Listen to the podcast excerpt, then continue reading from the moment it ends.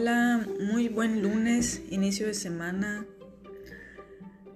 Les hablo de Bacanora, Santo Domingo. Muchas felicidades a todas las madres en su día hoy en México. Que la pasen muy bien. Hoy les hablaré un poco sobre el proceso de elaboración del bacanora.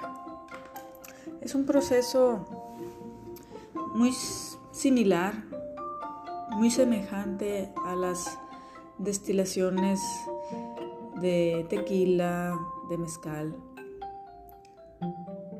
Eh, podemos decir que se puede dividir en, en cinco etapas. La primera etapa es la de la jima.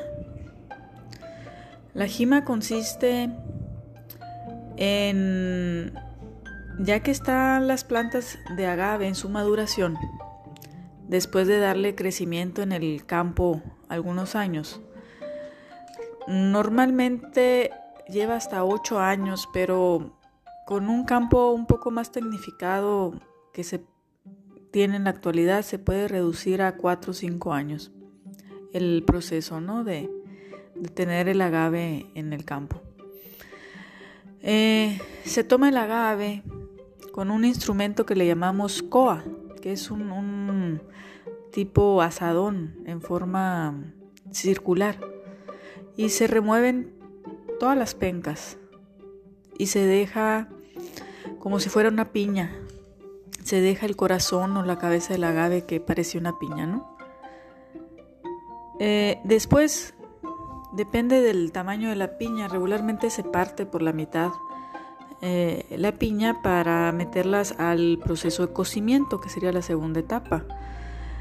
Eh, de manera artesanal, este cocimiento se lleva en, un hoyo que se excava en el suelo.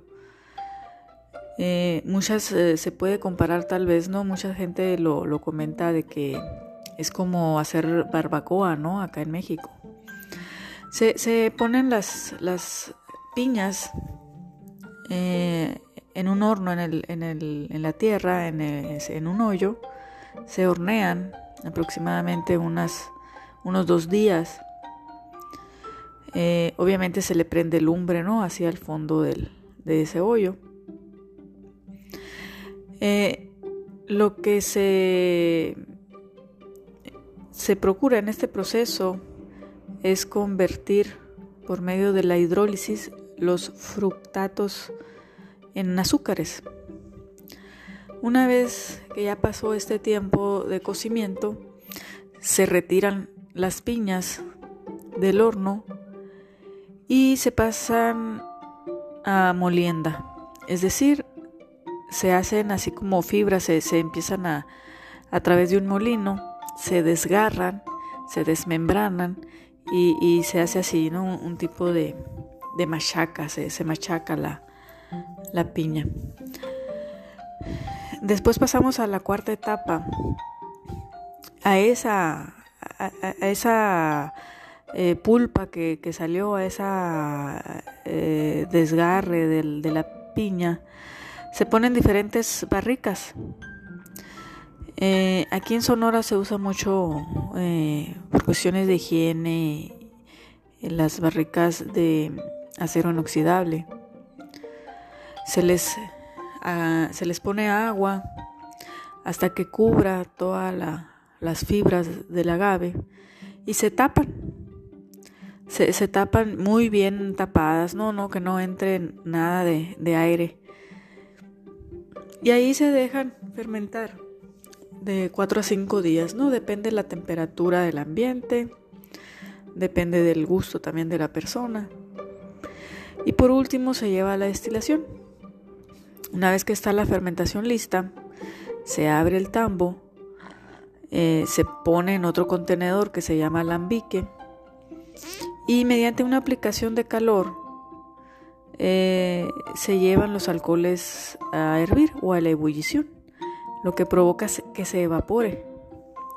Eh, tales vapores son enviados a través de una serpentina a otro tanque donde por medio del agua se, se provoca el enfriamiento para que ese gas se condense y se haga líquido.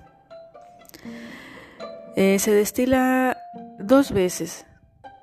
En la primera destilación tiene un alto contenido de metanol, por lo que se lleva a una segunda destilación, donde la concentración del metanol baja a niveles en que la bebida ya es una bebida segura y llegamos al producto final que es el bacanora. Muchas gracias, espero les haya gustado este proceso y los invito a probar nuestro bacanora Santo Domingo. Nos pueden escribir para pedidos a nuestro correo electrónico bacanora.sto domingo arroba gmail.com. Muchas gracias.